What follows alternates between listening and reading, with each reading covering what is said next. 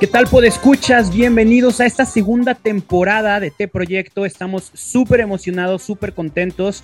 Eh, lamentablemente Ángel no nos puede acompañar este primer episodio por circunstancias extraoficiales, pero bueno, nada grave. Va a estar aquí en muchos otros episodios, como siempre. Vamos a estar echando cotorreo, echando eh, eh, preguntas, ideas, análisis y demás en esta segunda temporada, como ya les anunciamos en el tráiler. Y bueno, no podíamos empezar de mejor manera. Tenemos un invitadazazazo de lujo que, con el que ya he tenido oportunidad de trabajar en algunos proyectos. Eh, tuve la oportunidad de conocer a su familia hace poco y de verdad me emociona muchísimo tenerlo de invitado. Eh, Fede Carranza, ¿cómo estás? Bienvenido a este proyecto. Muchas gracias, Manu. Saludos a todos los que nos escuchan en este día y pues gracias a ti por la invitación. De verdad ha sido un honor trabajar contigo, convivir, que hayas podido estar allá en casa, que no nos tocó coincidir, ¿verdad? Pero, Apenitas. Pero así nos toca, pero no, de verdad, este, para la gloria de Dios y de verdad agradeciendo mucho la invitación para estar aquí con usted. Qué chido, Fede. Bueno, para quien no sepa, resumimos rapidísimo. Fede Carranza, bueno, ya nos va a platicar todo, pero como saben aquí en este proyecto, y no sé si Fede lo sepa, nuestras entrevistas no van tan, tan enfocadas como el testimonio, la conversión y qué rollo, ¿no? O sea, sí pasamos por eso, pero queremos dar a conocer una faceta más desconocida del músico católico que nos ayude a a bajarlo del pedestal a los que escuchamos su música, ¿no? Porque muchas veces lo tenemos allá arriba y wow, es que es el que compuso tal canción y creemos que, ni al baño van, ¿no? Porque, porque componen esta música. Entonces acá queremos hacerlo un poquito, a ver, bájate del pedestal, bajémoslo porque nosotros lo pusimos, no, no es que el músico se ponga ahí arriba muchas veces, y conocer por, por, otro, por otros lados, por otros canales de la vida, a quién escuchamos en estas canciones, ¿no? Entonces, bueno, ¿qué te parece, Fede, si empezamos primeramente como debemos empezar con una pequeña oración? Me parece excelente. En nombre del Padre, del Hijo y del Espíritu Santo. Amén. Padre, muchísimas gracias por permitirnos estar aquí una vez más. Te agradezco de todo corazón que nos permitas dedicar tiempo a esto que tanto amamos hacer, que es hablar de ti, enseñar lo que tú nos enseñas y compartir lo que tú nos has permitido vivir en nuestros corazones. Te pido por la familia de Fede, por, todo, por todas sus necesidades también te pido por todas las personas que escuchan este podcast para que pasen un rato agradable, para que se diviertan, para que crezcan, para que aprendan y sobre todo para que intercedan también por nosotros y por todo nuestro crecimiento como proyecto y como personas. Pongo en tus manos este episodio pidiendo la intercesión de Santa Cecilia, patrona de los músicos, y de nuestra querida Madre Santísima. En nombre del Padre, del Hijo y del Espíritu Santo. Amén. Amén. Ok, Fede, pues mira, nos encanta empezar con esta pregunta. ¿Tú por qué crees que te invitamos a este proyecto? Pues creo que creo que es por la cercanía que tenemos los dos a, este, a este apostolado de la evangelización a través de la música. Eh, creo que también tiene que ver la trayectoria, el hecho de tener ya un tiempo recorrido, también pues es para darle gloria a Dios, para agradecerlo y creo que también porque es necesario eh, que se escuche también pues que un ministerio como GESED, que suele ser muy como antifacético, que no tiene una cara que lo represente, es bueno que la gente sepa pues, las historias de quienes estamos detrás de esta música, ¿no? Entonces, siempre es bueno conocer al hermano y amar al hermano, agradecer el fruto y no al revés. Entonces, eh, me parece muy óptimo, de verdad, que al menos eso se considerara para, para estar aquí contigo hoy. Qué chido, qué chido. Este, estoy, neta, neta, estoy como entre nervioso y emocionado porque normalmente no es, todos nuestros invitados es así como, no, pues yo nací, yo crecí en un contexto muy cotidiano, muy normal y en algún punto de mi vida la fe entró a mi vida, a mi familia o algo así y contigo yo sé que la cosa es bien distinta, ¿no? Entonces, vámonos paso a pasito. ¿Cuándo naces? ¿Dónde naces? ¿En qué contexto naces? ¿Cómo fue el rollo? ¿Cómo era tu vida antes de tener tu vida? Pues yo nací eh, aquí en Monterrey, Nuevo León, México, el 29 de agosto del 88, hijo de Ana y Federico Carranza, y pues soy el segundo de cuatro hijos. Este, mi hermana mayor es Ana Teresa, luego estoy yo, luego está Mauricio y luego Luis Diego. Ya, ahora sí que recién los cuatro ya casados, ya realizados en la vida, este, caminando los caminos del Señor para gloria de Dios. y en el seno de una familia, pues muy allegada a los caminos del Señor también, a la vida en, en, santidad como familia, a la vida radical, miembros de una comunidad de familias llamada la comunidad Gesed, donde mis papás sirven en la música desde hace ya pues eh, varios años, 35 años, yo también. Este, y ahí, pues ahí en ese contexto musical, espiritual, me tocó nacer. Mi papá, pues trae mucha influencia eh, folclórica andina, tantito así como un toque trovero. Mi mamá es más de música en inglés, entonces, pues ahí está esa influencia, ¿no? En esos dos aspectos. Y en lo espiritual, pues mi papá es un hombre de mucho, mucho misticismo, de, del acercamiento a Dios a través de la meditación, de su palabra, de, la aproximación a Dios como amigo. Y mi mamá es más una mujer de acción, una mujer de su oración es actuar, hacer, eh, impulsivamente ponerse en el camino para el servicio. Entonces, hay una buena combinación ahí de, de ambas escuelas de trabajo. Y yo le doy gracias a Dios de verdad de poder crecer en el seno de una familia tan allegada al Señor. Y naturalmente, ¿verdad? Como en todo, pues hay una etapa en la que lo abrazo ciegamente, porque pues eres niño y, y de verdad lo crees con una fe de niño, que qué fácil es creer con una fe de niño. Pero pues ya en la adolescencia ahora sí que llegan las rebeldías, eso, pero la verdad es que por más que me alejaba del Señor, en cierto modo siento que nunca me salí de su casa. Que todos los desplantes que llegué a hacer fueron al menos en el terreno.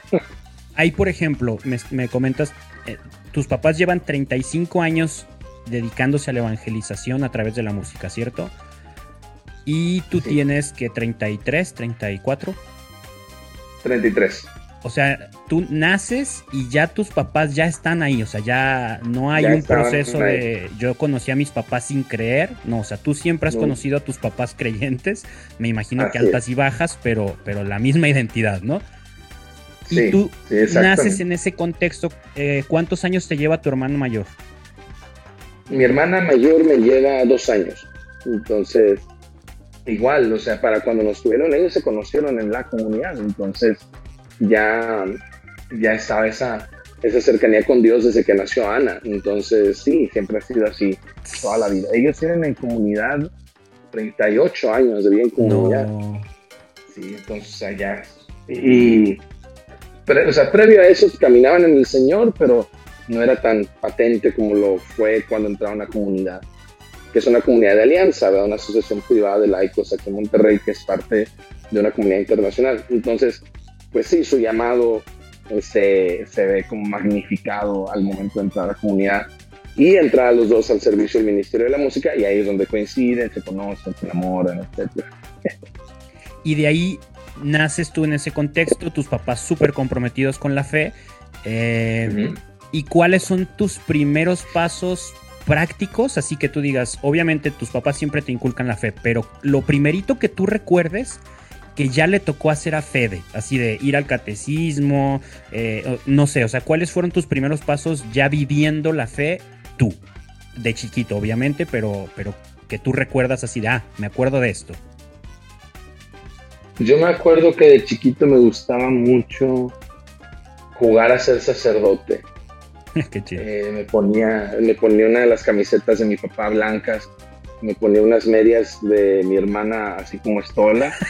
entonces, ya con él, y, mi hermana tenía medias de diferentes colores por el ballet, entonces dependiendo del tiempo. Ah, tiempo litúrgico, claro. Obviamente, obviamente. Entonces ya me ponía una estola verde o amorada, etcétera.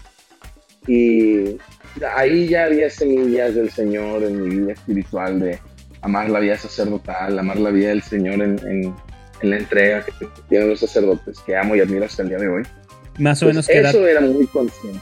¿Qué edad tenías? yo tendría, pues para que me quedaran las camisetas de mi papá, que te gusta? Que fueran los cuatro, haz de cuenta. Súper chiquito. Hace cuatro o cinco años, sí, sí, muy chiquito y hacía la misa en mi casa, jugaba que no manches. O, si te hubiera tocado tiempos de TikTok, te hubieras hecho bien viral, güey. Así como, ah, ya niño que juega sacerdote, ¿no? Sí, yo sí nací como que 20 años antes. Oye, pero no, sí, sí. Entonces empiezas a jugar esto y también entiendo que también tus papás desde que naces ya están metidos en la música. ¿Ya te tocó a ti eh, nacer en tiempos en los que GESED ya estaba formado, ya estaba consolidado o iba arrancando? ¿Cómo fue? ¿En qué, en qué etapa de GESED naces tú? Yo nazco en la etapa de GESED en donde su servicio principal era en las asambleas de oración de la comunidad, que lo sigue siendo hasta el día de hoy. Eh, pero no era un ministerio reconocido, sí estaba ya consolidado, pero era más para el servicio de la comunidad y grababan un cassette al año, en ese entonces el cassette, ¿no? Y recuerdo que pues dos, tres veces al año nos invitaban a una parroquia, a una kermés, a cantar. Digo nosotros, al ministerio lo invitaban y ya iba yo y yo era el que estaba ahí vendiendo los cassettes, por ejemplo, y me sabía todas las canciones porque escuchaba los cassettes todo el tiempo. Y, y entonces nazco ya la conciencia de la música del ministerio cuando, cuando, cuando, cuando, veo que ya mis papás, o sea, especialmente mi papá en ese entonces, se subía y cantaba en un escenario y cosas así que eran como fuera de lo normal. Y yo decía, wow, o sea, qué, qué chido, qué, qué padre. Y mi otro despertar espiritualmente slash musical es con Martín Valverde, curiosamente. O sea, de, de escuchar las prédicas de Martín, más que esos cantos, que seré muy honesto, yo me enganchaba con la prédica de Martín muchísimo. Y porque era muy, muy vanguardista respecto a la combinación entre prédica, reflexión bíblica y comedia, y hacía que la gente se desarmara. Entonces, yo me sé de memoria los, los, monólogos de Martín del álbum de Resurrección, eh, por, porque los escuchaba y los escuchaba y los escuchaba.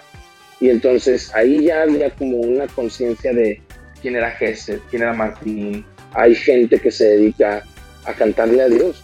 Entonces, en mí no era raro pensar, yo pudiera ser uno de esos en el futuro, ¿verdad? Ser una opción muy al alcance de tu realidad, tal cual exactamente. Y en, lo que fue tu, tu desarrollo de los primeros años en los que ya uno empieza a tener esta conciencia, ¿no? De, primaria, de los 6 a los 12. ¿Cómo era tu relación directamente con la música, más allá de, decir, mm, esto es una, una, posibilidad en mi vida? O sea, ya empezabas a tomar clases, desde niño jugabas con instrumentos, no, o, llegó tarde tu gusto directo por la música, ¿cómo mm. fue esa relación? Estuvo muy, muy curiosa porque mi hermana a los seis años la llevan a una academia de música en las tardes, se llama Formus, aquí en Monterrey, Formación Musical. Y y la llevan para inscribirla y me llevan a mí para ver si me pueden inscribir, pero la directora yo en ese entonces tenía, tenía cuatro. La maestra que nos atiende dice, no, no, el, niño está muy chiquito. Entonces a mi hermana le hacen como una prueba de ubicación para ver en qué era buena, no, etcétera. Y en lo que le están haciendo pruebas ahí a mi hermana de cómo canta y esto, lo otro, yo estoy acá en una caja sacando instrumentos y me pongo a tocar con ellos. Y estoy tocando porque recuerdo vívidamente una pared en la casa de mis papás donde llena de instrumentos que mi papá había coleccionado en, en su vida como músico folclórico y de música andina. Y recuerdo que yo agarré todos y los destrocé todos, queriéndolos tocar. Me explico, o sea, él tenía una arpa, quenas, flautas, charangos, todo lo agarré, todo pasó por mis manos y siempre me fascinó hacer música. Entonces agarré los juguetitos que estaban ahí, me puse a hacer música con ellos. Llega la directora y dice, ¿y este niño también lo van a inscribir? No, es que no tiene la edad. Y dice, que valga queso, gente. Entonces yo entré a los, a los 4 o 5 años a recibir clases de música.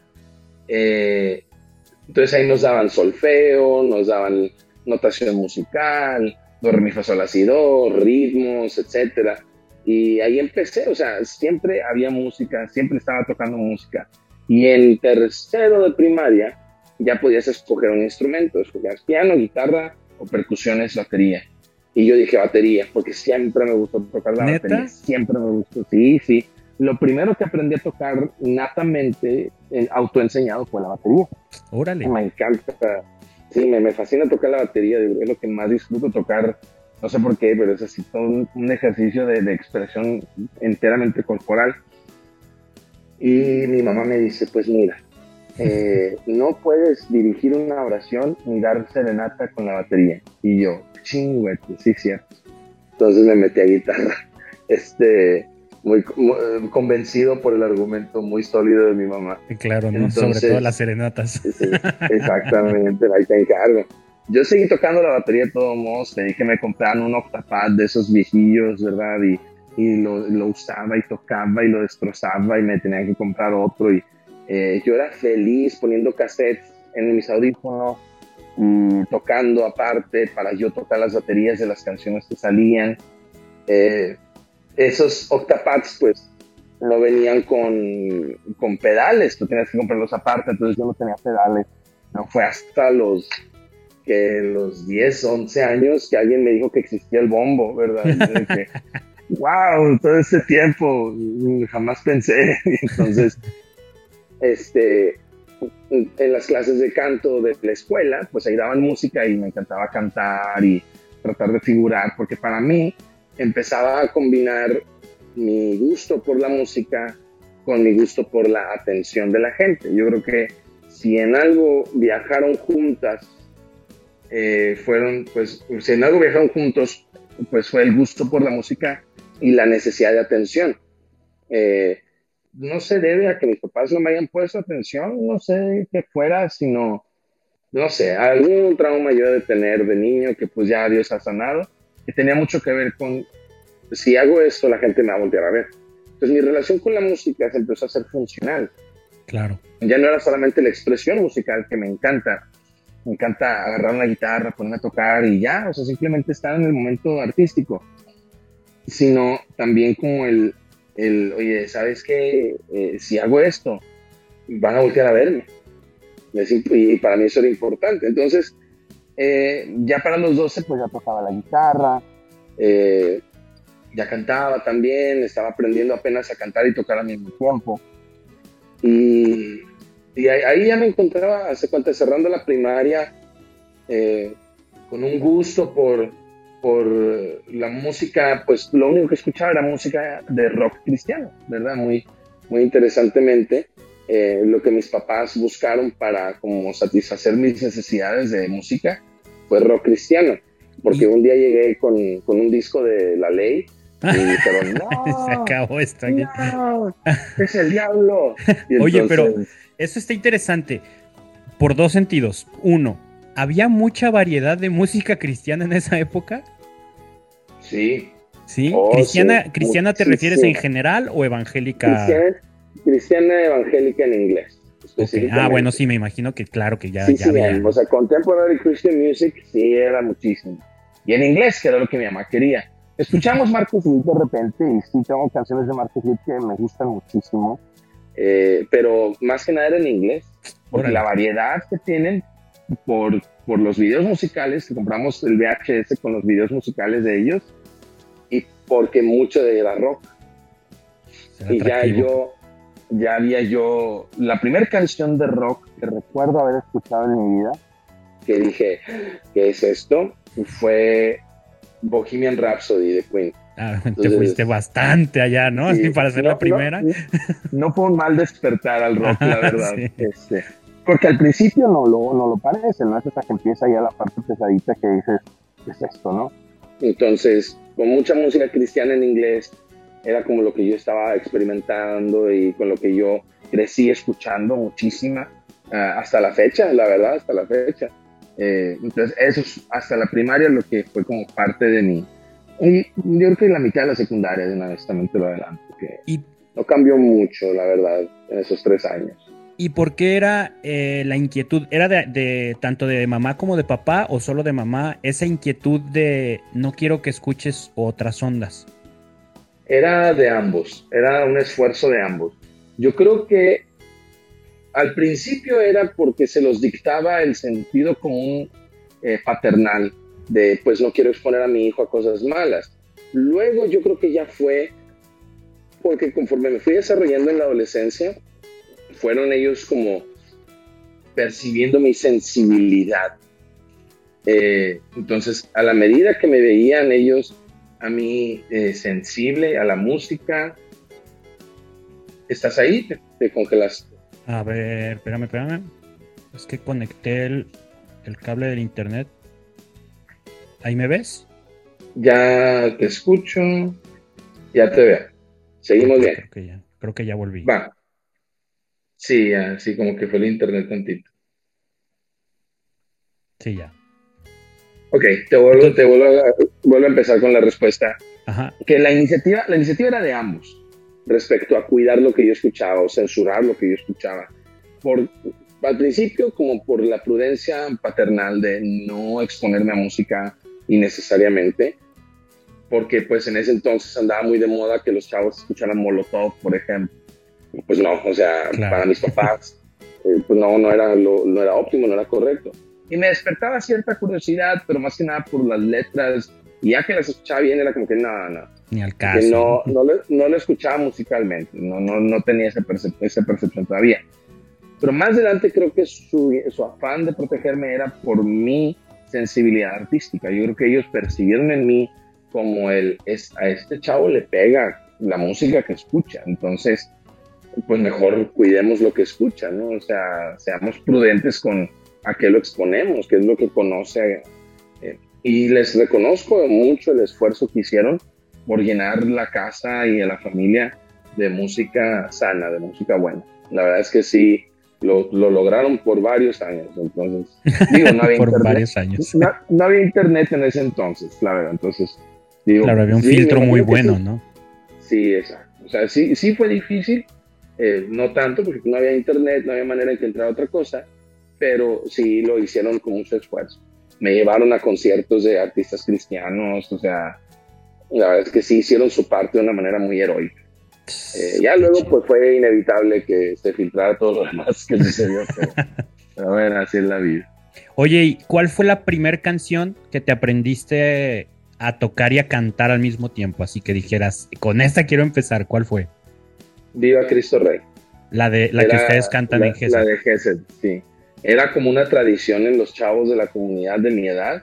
Y si estabas aprendiendo a tocar guitarra, tenías que poder tocar Viva Cristo Rey y cantarla al mismo tiempo para decir que ya podías. Era como la prueba de fuego porque estaba bien rápida. Entonces, tenías que hacer los, tenías que hacer los cambios de acorde con, con destreza, ¿verdad? Y ser bueno para hacerlo. Y entonces estaba así como que chida la, Era el reto. cosa. Y sí, sí, hasta la fecha la toco y es como que, ah, aquí está la primera.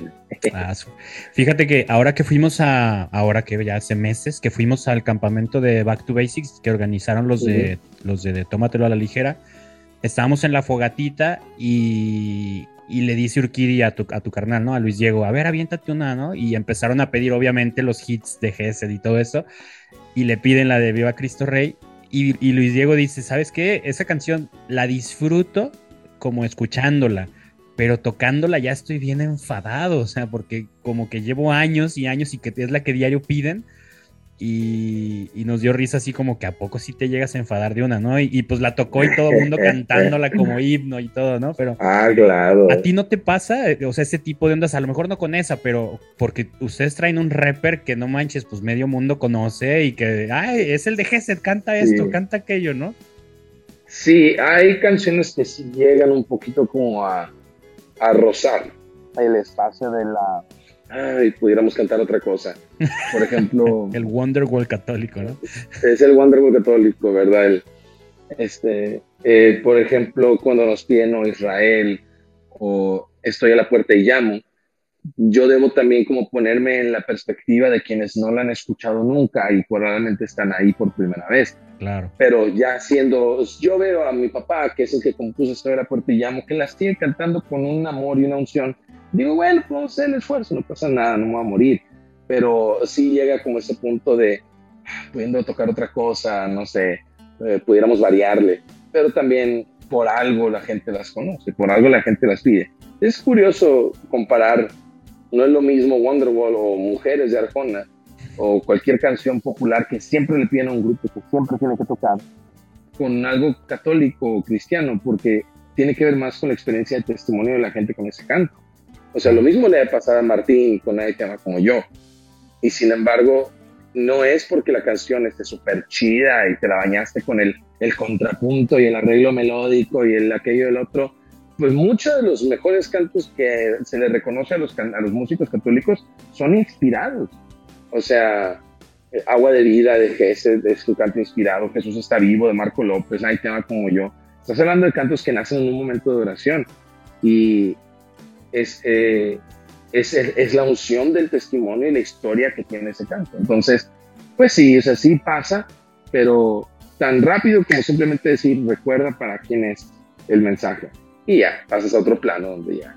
Claro, y, y, con sus debidas proporciones, pero yo me imagino que es una onda eh, pues como lo perdurable que es la palabra de Dios, ¿no? O sea, ya me imagino a San Pablo de ya no me pidan que predique eso, o sea, ya, ya lo dije mil veces, ahí está la grabación, ahí está el, libro ya escrito. Ahí está la paz, sí, O sea, si son cantos inspirados. ajá. exactamente, ¿no? Sí, sí, sí, ¿no? o sea, si son cantos inspirados es porque Dios le quiere decir algo a un montón de gente y no así como que a ah, solo los de los 90, solo los de los 2000, no, o sea, quien escuche esa canción tiene algo que escuchar y pues mientras estés vivo tienes que compartirlo, ¿no? O sea, fue un regalo que hay que compartir. Sí, totalmente de acuerdo. Y ya que la canción te trascienda a ti, pues ya, chamba lograda. O sea, que, que, los, que los chavitos en los retiros usen esto de la puerta o nadie tema como yo, sin que esté Martín o mi papá presentes, ya. Ya has ganado. Misión cumplida. Exactamente, ¿no? Qué chido. Eso, eso debe estar buenísimo es una parte que a mí me encanta mucho de nuestra chamba como músicos católicos, ¿no? Como músico, yo creo que tú también lo sentiste en algún momento, el, ese anhelo de que mi música sea famosa y, el, y el estadio lleno coreando mi canción y lo que quieras.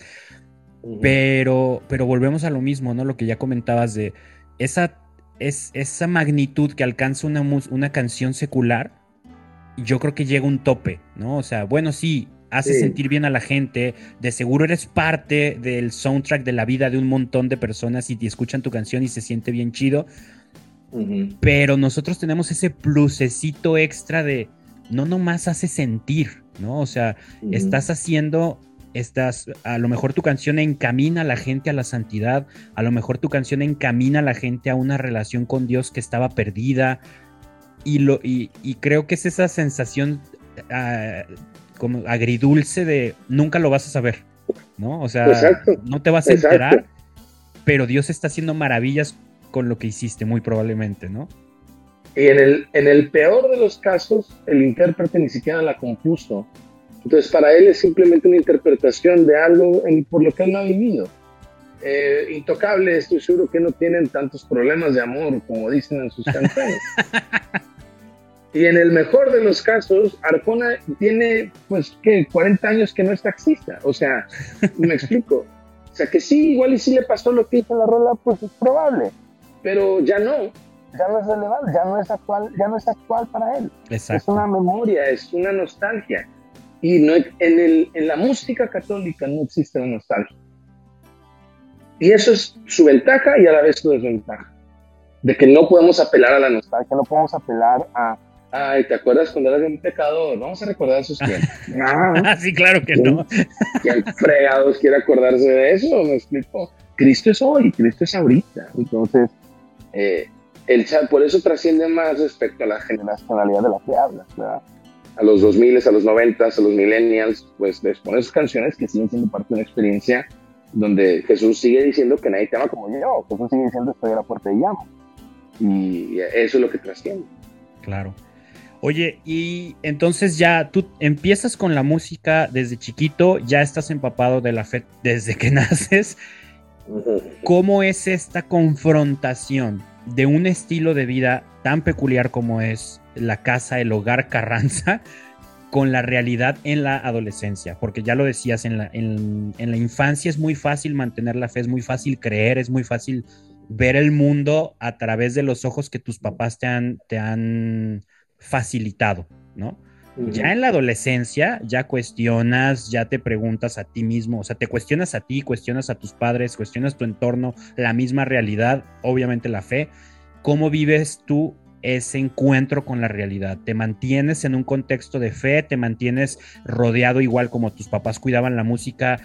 ¿Se cuidaron más filtros o ya se empezó a meter el agua en el barco ahí? ahí hace cuenta que todo era respecto, todo se resume en canalizar. Era como que empezó su adolescencia, me empezaron a dejar subirme al escenario con Gesed a cantar, me, me metieron a clases de bajo porque ocupamos un bajista, etcétera. Ya tocaba la batería con el ministerio, entonces, oye, pues ¿qué anda hormonal y fogoso? Pues aviéntalo a la batería, que saque todo el asunto, ¿no? Eh, era más óptimo el canalizarlo. Y sí, ya, pues el, la apertura de la entrada del internet a la casa me, me expuso a lo que fue pues ya más música. Recuerdo eh, una visita a Cancún con mi primo, eh, que vive allá, que vivía allá. Mi primo Andrés me pone, eh, yo le digo, sí, la única canción de rock que yo conocía pues, era Bohemian Rhapsody. Y me dice, ah, claro, buenísima, pero pues no se compara a Living on a Prayer. Y yo, ¿qué? Y mi, y mi primo es fan así a morir de Bon Jovi. Entonces me pone Living on a Prayer y me pone la versión en vivo de Living on a Prayer. La versión de los ochentas en la que Bon Jovi trae una infección en la garganta y sin embargo la canta, pero pasadísimo de lanza. Y me acuerdo que me impactó muchísimo, no solo la canción, que está muy buena, sino la pasión con la que él te contaba el trasfondo de la versión que me está poniendo. Que él me dijera, en esa versión es en vivo, es en Japón, y Bon Jovi está enfermo, y le dijeron, no la vamos a cantar. Y dijo, no, ponla porque soy Bon Jovi, no sé qué onda. El que él se apasionara con la historia, a mí me, me, abrió totalmente. Y fue cuando empezó pues todo lo de la, descarga conveniente de música gratuita eh, por medios no muy honorables. Y para alguien que estaba descubriendo música, no, hombre, era, era un, quiero más, quiero más, quiero más, quiero más. Eh, recuerdo que me quedaba en casa de mi abuela y ahí había, había en TV, no había cable en mi casa, pero en casa de mi abuela sí. Entonces ponía en TV y sale Linkin Park con In the End y me destruye la combinación. Se está rapeando el medio y de repente empieza el rock acá en heavy y empieza el man a gritar y luego me escuché otras reglas de Linkin Park. Eh, no sé cómo me hice de un álbum de ellos, ya escondidas, pero a la vez ya no tanto, porque ya no era necesario y lo escuché y lo escuché y lo escuché y lo escuché y lo escuché y lo escuché. Nos, ah, y luego en una visita a Puerto Rico, un chavo de allá me enseña su portadiscos con todos sus discos de reggaetón. Eh, pues esto todavía yo estoy, yo tengo 13, 14 años.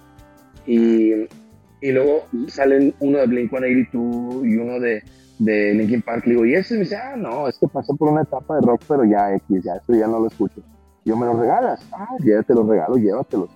Entonces los agarré, eh, me los llevé, los escuché, escuché Blink-182 por primera vez, me encantó las baterías de Travis, era la fregada. Em, entonces ese despertar ahora sí que artístico, la sensibilidad artística con la combinación y escuchar y, y, esta versión de esta canción y, yo era muy selectivo con las canciones que, escuchaba o de que no me gusta una banda así que todo lo que hacen, no, solo me gustan ciertas canciones. De 30 Seconds to Mars solo me gusta esta. De, de, de Linkin Park solo me gusta esta. Tú te metías a mi iTunes y eran puras selecciones muy específicas de diferentes artistas. Pero la influencia en mis papás también estaba. Ahí estaban los Nocheros, ahí estaban los Calchaquis, ahí estaba Mercedes Sosa, ahí estaba León Gieco, ahí estaba La Trova, estaba Fernando Elgadillo, estaba Silvio Rodríguez, o sea, todo eso era lo que escuchaba yo en las guitarreadas en la casa de mis papás cuando venían los amigos y se ponían a cantar. Pues ojalá que las hojas. Y yo, qué bonito suena la guitarra. Y, y solo es un guitarrista y su voz, no es nada más. O sea, no, ocupa nada más. Eh, cuando estaba en prepa fuimos a ver a, a Fernando Delgadillo y me encantó y su disco en vivo buenísimo y lo escuché y lo escuché y lo repetí, lo repetí, lo repetí también era muy buena práctica para tocar la guitarra y aprender a tocar sus arreglos. Entonces, ese despertar ya hace cuenta que se fue canalizando en la adolescencia y amortiguó los golpes de, los cuestionamientos de fe, que sí llegaron a verlos. Eh, falleció un líder eh, de la comunidad a quien yo estaba muy allegado. En un accidente de automovilístico fallece, inesperado, repentino, un hombre de Dios, un padre amoroso, un buen esposo, muere y yo empiezo como, hey, ¿qué con eso, claro. ¿cómo que se muere la gente buena? ¿Qué, qué, pasa? No, que muy buena onda Dios y que si lo sigues la vida y la vida y la vida. Y pues es donde empiezo a darme cuenta que Dios tiene, eh, que, que la, la, única faceta de Dios es muchísimo más amplia de lo que mi perspectiva cerrada permite ver. Y entonces la invitación de Dios era la misma que con la música, era abre tus horizontes. Mis papás, de cierto modo, así como me protegían de estas influencias musicales o de otros estilos, yo creo que ciertos, ciertos aspectos de quién es Dios también lo protegieron mucho. A que llegara el momento de la vida en el que me tocara verlo por mí mismo, que Dios es un Dios misterioso, es un Dios de, con un sentido del humor atemporal, con con planes que van más allá de mi entendimiento. Entonces, el escuchar música nueva, ya en la preparatoria, pues empieza ya como a forjar un criterio distinto. Yo, hace cuenta que en la prepa andaba con mi Discman, eh, yo tenía un, cinturón especial donde se añadía el Discman y aparte puedes guardar como 10 CDs. Ah, andaba con mi cinturón y mi Discman y mis audífonos y en el recreo era lo único que hacía era escuchar música. Este, estaba enamoradísimo porque habíamos ido a Canadá, mi papá y yo, a la jornada. Eh, y eh, había escuchado, ah, fuimos a ver El Rey León, la versión de Broadway en Canadá, y me compré el soundtrack y lo escuché, lo escuché, lo escuché, fascinadísimo. Y me metí a clases de percusiones con un maestro percusionista de aquí en Monterrey que se llama Jorge Rocha. Y Jorge me abrió el mundo a, muy anticipadamente a Víctor Wooten, a Bella Fleck, a Futureman, um, Stomp, o sea, ya era una dimensión desconocida de esa música no la reconozco. Eso no es un sol. eso no sé qué es. Eso no es 4x4, o sea, este, ¿qué pasó? Entonces no me metí tanto porque esto me intimidó y ya vendría después ese otro despertar. Y luego pasó lo, lo, lo, lo maravilloso que fue que le habla el hermano de mi mamá, mi tío Hernán, le habla a mi mamá y le dice, oye, este, tengo, tengo un boleto extra para ir a ver a YouTube en Monterrey. No viene mi esposa. ¿Qué onda vienes? Y le dice, no, pero pues lleva Fede. Este, y yo no, yo no, ¿cómo se dice? Eh, yo no ubicaba a YouTube. Ya después supe, o sea, me di cuenta que los había escuchado en un álbum de Pavarotti, donde canta con varios, se llama Pavarotti and Friends. Había estado YouTube cantando One y Mi Sarajevo eh, y no me acuerdo si otra más. Pero voy a este concierto de YouTube y... Te vuela la cabeza, claro. Me destrozó eh, todo, todo, todo. Es que como es tan sencillo, como es tan simple, es una guitarra, un bajo, una batería y un güey cantando. Y, y, a veces ni cantando, porque Bono él mismo reconoce que no es la, la mejor voz del barrio, pero, pero su presencia en el escenario santo Dios. Y no era lo mismo que los conciertos que había visto de música cristiana eh, en videos o en vivo. No era lo mismo porque era como que, sí, sí, y hagamos oración, hermano. Aquí era, véanme, papá, véanme, yo soy aquí un fregón, yo soy el que vienen a ver, ya llegó por el que lloraban. Y esa actitud tan, tan ah, frontman pura y tan ah, sin censura de Bono, me, al día siguiente recuerdo que, que hace cuenta que yo recuerdo que fui y compré el álbum que había salido de ellos de How to Dismantle on Atomic Bomb y antes que comprar cualquier otro CD estaba en una tienda y vi un libro que se llamaba YouTube by YouTube y era su historia era un libro de este vuelo con un juego de páginas y me lo devoré lo devoré son ellos contando su propia historia me lo devoré y entonces fui compré la discografía. Y en un día compré todos sus álbumes. O sea, y me senté a escuchar y me hice, de cuenta, alumno total de YouTube. Y yo dije, ningún otro grupo cristiano hace esto. O sea, es, es una frontera sonora, una frontera artística, una sensibilidad espiritual también que la tienen y coincide con mi rebeldía espiritual también el tocar la guitarra como la toca Diez o sentarme en mi pedalera a tratar de sonar igual es imposible, pero pues ahí tratas con tu, con tu Digitech 800, ¿verdad? a tratar de combinar y que no se rompa la fregadera, a cantar como banda en el escenario, a tocar la batería, etcétera. a todos los elementos se combinaban para esto y aparte el saber que son cristianos, que tienen una vida de fe, que tienen testimonios que tienen que ver con su música y Dios, que tienen canciones que son un salmo, bla, bla, bla. Entonces era como un buen punto de claro, todo un paquete, ¿no? Exacto. Entonces, para mí el momento de fuerte, que en esa etapa hubo dos momentos fuertes. El primero fue el encuentro con YouTube, ¿verdad? Que fue, o sea, todo, todo, lo, lo amé, me metí, me, me, me, metí completamente en el estilo y en la música. Entonces, termino la prepa, ya ultra fan, ultra alumno, ultra seguidor de YouTube, este, y todo lo demás que yo escuchaba lo comparaba con ellos. Entonces, sí escuchaba los Beatles, me gustaba mucho, sí escuchaba tres rolas de Coldplay y ya, pero para mí todo era YouTube porque había una congruencia entre la canción y el intérprete. Y eso para mí es que yo tengo toda la vida viendo a mi papá tener congruencia entre la canción y el intérprete. Pues yo no podía hacerme fan de alguien que, cantaba algo en lo que ya no creía. ¿Me explico?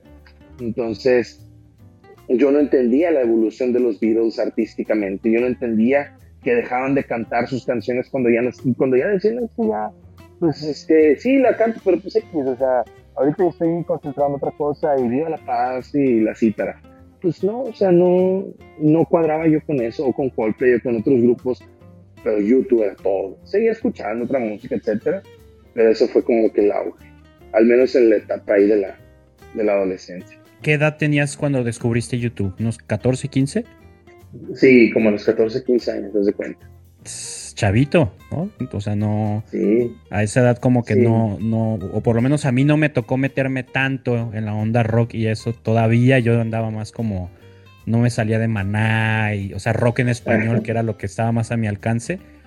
Pero igual tú siempre estuviste eh, más influenciado por la música no más influenciado, más conectado con, la música en inglés, ¿no? Creo a lo que me Sí, a mí el rock en español me llegó tarde. ¿Sí? Sí, sí, sí, me llegó, sí me, llegó. O sea, y las puertas las abrió magistralmente Gustavo Cerati, pero pero llegó, aparte abriste las puertas muy arriba también, ¿no? o sea, de ahí para arriba no hay mucho, pues. No, la verdad no. Ya para cuando Soda Stereo era un grupo de covers de Soda Stereo, pues es como, ya, ¿a dónde más vas? Sus, conciertos es literal cantar sus éxitos y ya, o sea, entonces, pero sí llegó la música en español, la música de Maná también, o sea, sí había, había álbumes de Maná, Justicia, Tierra y Libertad, me, me pegaba muchísimo el estilo, las baterías del, Alex, obviamente, pues, esto es otro, otro nivel, porque Alex era la combinación entre Travis eh, y Luis Conte como percusionista. Ándale, sí, sí, sí. Eh, él es la combinación perfecta de esos dos estilos. Es, sabor y virtuosismo, ¿no? Sí, sabor y virtuosismo, totalmente. Phil Collins también llegó a través de un amigo mío. Eh, me dijo, tú escuchar a Phil Collins. Y me quemó, el, me quemó con, con un DVD que yo había comprado de Phil Collins. Me quemó el DVD, el puro audio, el CD. Entonces yo traía el, el concierto de Phil Collins en vivo eh, antes de que existiera eso en Spotify y esto yo ya lo estaba haciendo con mi CD. Y no, hombre, me fascinaban los arreglos. Ahora, Phil no canta nada de lo que cree, o sea, él compone cantos pop para películas o para soundtracks o para lo que quieras. Entonces él simplemente pues, se amor a la música por la música. Pero le aprendí muchísimo también a Phil Collins, ¿sí? ahora que lo recuerdo. Qué chido, qué, qué chido itinerario te aventaste en tu vida ¿Cómo fuiste entrando a la música, güey? Acá, por ejemplo, en mi caso, mi papá siempre fue un melómano, le encantaba la música, nunca lo tomó en forma, sí, sí tocaba y todo, era el clásico que iba a la fiesta con la guitarra y, se sabía mil canciones y todo. Y eso a nosotros nos abrió un panorama de, de, mucha música desde chiquitos, ¿no? O sea, acá no hubo filtros de nada, nunca, nunca, nunca.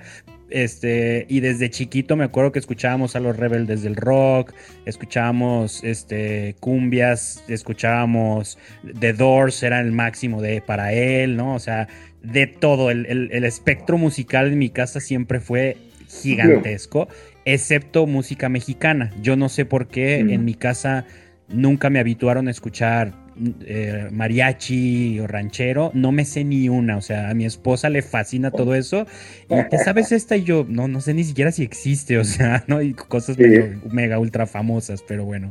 Me, pasa exactamente igual. Oye, y entonces llegas, la adolescencia se te abre así el mundo musical cañón, cañón, descubres toda una realidad alterna a donde tú te, estabas parado y, eso llega a influenciar tu desempeño eh, como músico en el ministerio. Empiezas a hacer así como, a ver, ¿quién, ¿por qué Fede está tocando este rollo en unas alabanzas y tú acá con tu guitarra tipo de o, y, mis tres delays.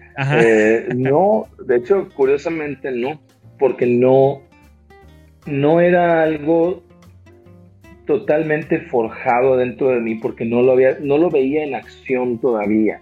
Yo no conectaba en ese entonces el que podía hacer ambas cosas, el que podía combinar eh, ese tipo de música con lo que Gesser hacía. Yo no, no lo creía distintos. Sí, son dos cosas que no conectan, no conectan en lo absoluto.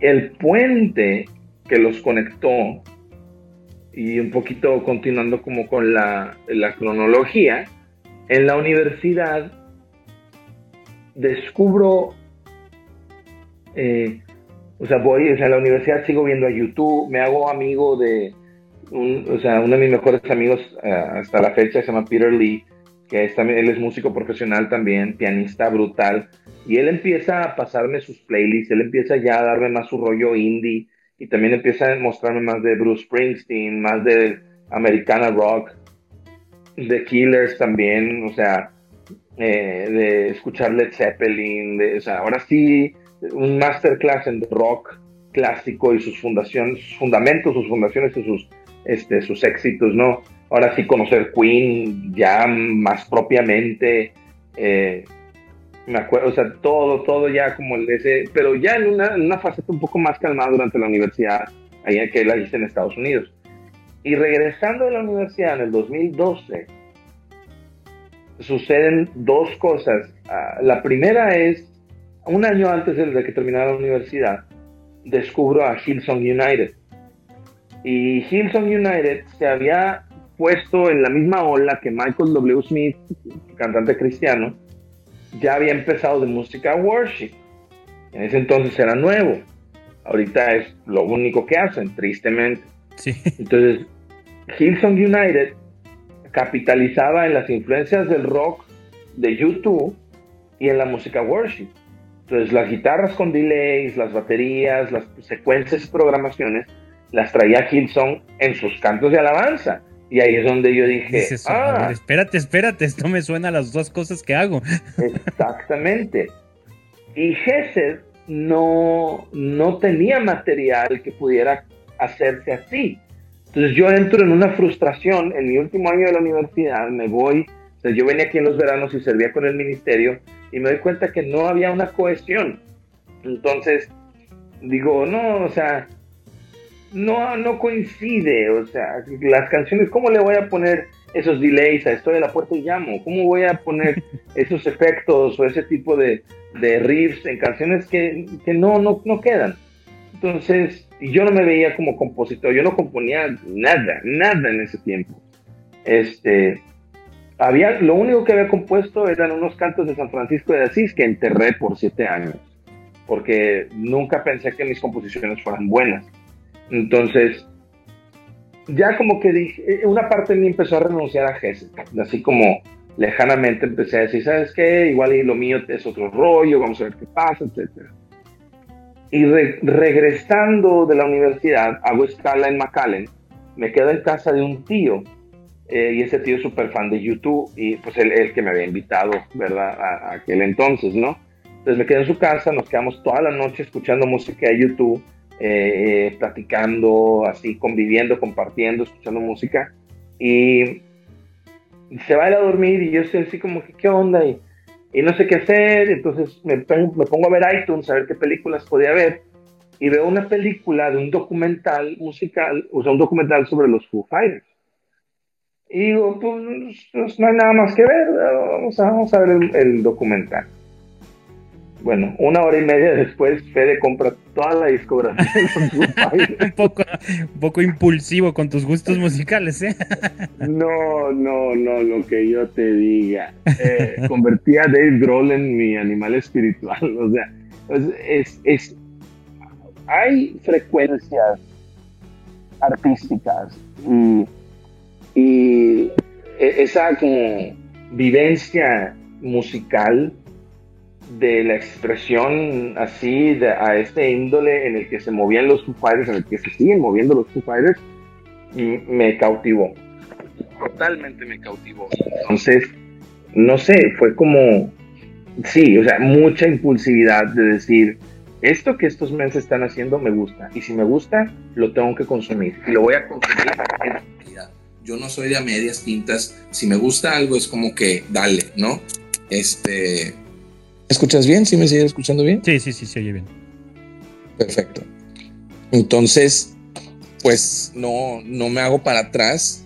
Y lo, lo, que me encantó de los Foo Fighters, aparte de la música fuertísima, energética, es que Dave Grohl también tiene una sensibilidad musical muy delicada y que tiene canciones acústicas súper, súper calmadas, tranquilísimas todo el segundo lado de In Your Honor es acústico.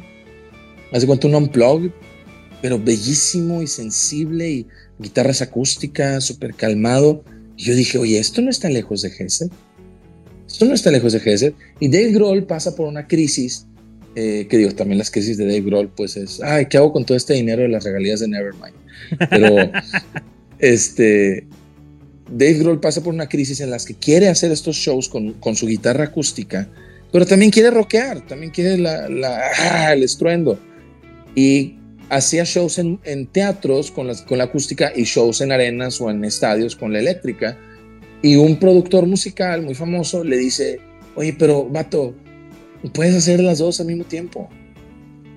Y como que él no lo había contemplado y graban el disco de Echo, Silence, Patience and Grace que es una combinación acústico rock, rock acústico, acústico rock, que eh, eh, eh, es, uno de los mejores álbumes de rock que yo creo que, que, existen. Y ahí eso a mí me dijo, hey, pues tú también. Tú también pudieras combinar lo que hace Foo Fighters, con, o sea, lo que hace Gesed, lo que hace YouTube. O sea, la parte de estoy en la puerta y llamo, para llegar ahí, pues tienes que llamarle la atención a la gente, tienes que tener su atención. ¿Cómo tienes, cómo captas su atención? Pues, pues, al ruido. O sea, que te alta, a ver, que volteen a verte. Eh, haz algo sorprendente que haga que la gente diga, ah, caray, lo mismo que hace Bono, ¿verdad?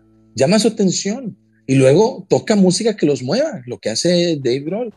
Y luego llévalos al Señor yo empecé a crear en mi, en mi interior un itinerario de cómo combinar estas influencias, de ver, me puse entonces a consumir mucha música en vivo, a ver conciertos en vivo, a ir a conciertos en vivo. Fui a ver a los Foo Fighters aquí en México, eh, vinieron, abrieron dos días y a los dos días fui.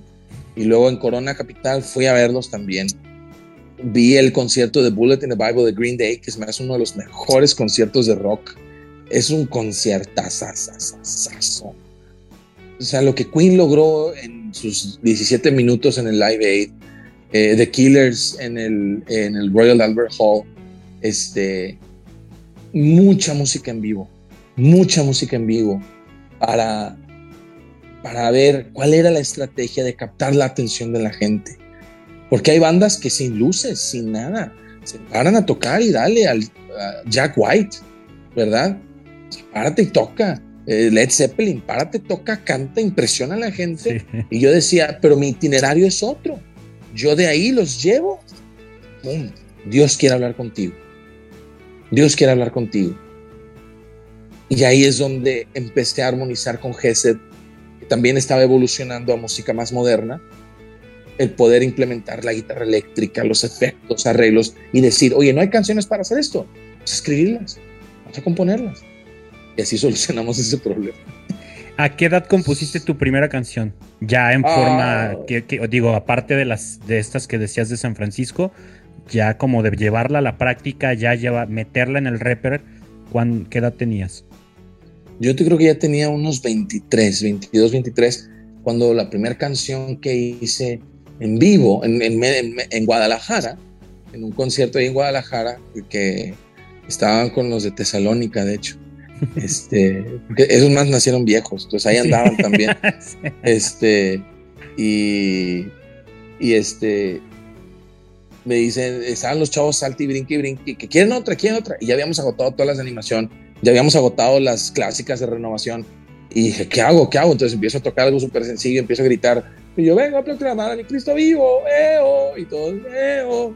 Y ya, esa era la canción. Entonces, pues de ahí agárrense y toca un ritmo de reggaetón y toca esto y, y que levante la mano, ¡eh, eh! Y me dice mi papá, oye, está chida, ¿por qué no le metemos un poquito más de forma? Y yo, ok. Y ya, la canción quedó, tiene dos notas, la canción fregada, es un do y un si bemol y, ya. Y, entonces esa fue como que formalmente cuando, cuando me fue, cuando ahí fue cuando me fui abriendo paso respecto a, oye, pues se puede pensar ya formalmente en componer para, para eso. Tenía ahí unos 22, 23 más o menos. Y Está súper chistoso que sea meramente en vivo tu primer canción, no manches. que no fue la última Oye, y en esa parte, ahorita comentaste algo. Geset siempre, siempre, siempre ha hecho su propia música o incluye en su rapper normal covers o hubo una etapa de covers y luego ya música. ¿Cómo, cómo funciona ahí? Eh, fue evolucionando. Al principio eran canciones compuestas por hermanos de la comunidad.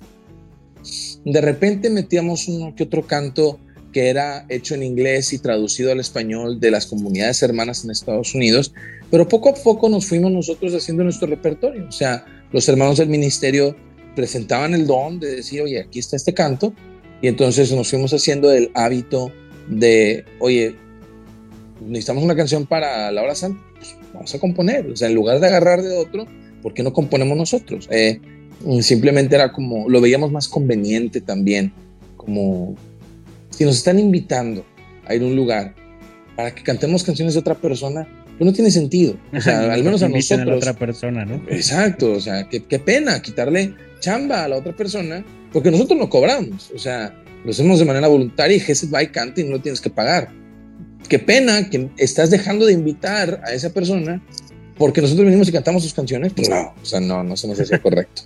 Entonces, sí, somos más de componer nuestro propio material, por así decirlo. Fíjate qué chido eso. Yo traigo muy, muy metido, muy clavada la idea de, de que en el medio de la música católica ah, necesitamos aprender a respetar, ¿no?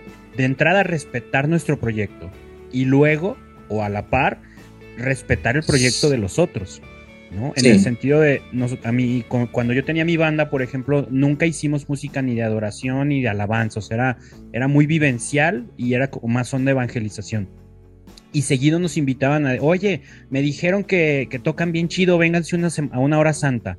Y justo eso, ¿no? es eh, nuestra, nuestra, nuestro razonamiento era este que tú dices, que tú planteas ahorita de, a ver, yo no hago música de adoración, Claro que te puedo montar un repertorio, claro que puedo montar una hora santa sin ningún problema.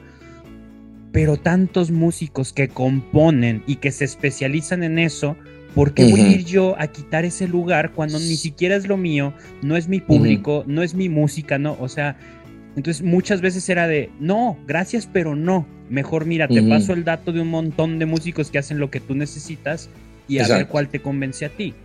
Exactamente. Sí. y muchas veces, creo que caemos muchas veces en, por aprovechar espacio, te metes en camisa de once varas, no respetas la chamba de los demás, no respetas tu propio proyecto y a final de cuentas, pues ni siquiera vas a dar los frutos que tienes que dar hacia la gente ni hacia tu proyecto porque te andas metiendo donde no te corresponde, ¿no?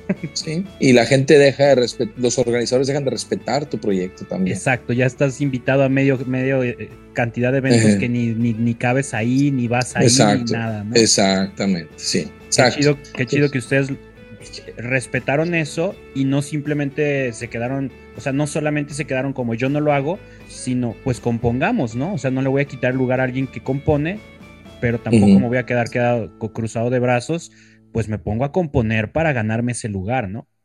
Claro, exactamente. Ese fue nuestro pensamiento, la verdad. Sí, directamente. y entonces, eh, ahorita que entraste en este tema, más o menos cómo funciona esta cuestión de la composición ahí en el ministerio. Eh, porque hablaste de, hermanos de la comunidad que componen. Eh, tengo entendido que funciona algo así, algo así me, explicó Luis Diego, de bueno, hay muchos de la comunidad que tienen el don de componer, se, sientan. Hay un filtro, o sea, hay, alguien que dice tú sí, tú no, esto sí, esto no, o el que se, o el que levante la mano y componga algo, lo pone sobre la mesa y pues se tiene que trabajar. ¿Cómo funciona?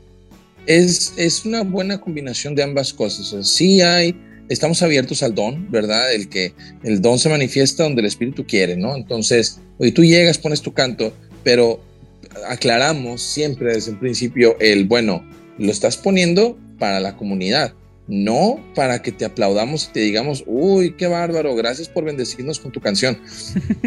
si a tu canto le hace falta trabajo, tienes que estar dispuesto a que lo talachemos, que lo agarremos y lo reestructuremos, lo volvamos a empezar, te ayudemos con esto, te digamos en dónde flaquea.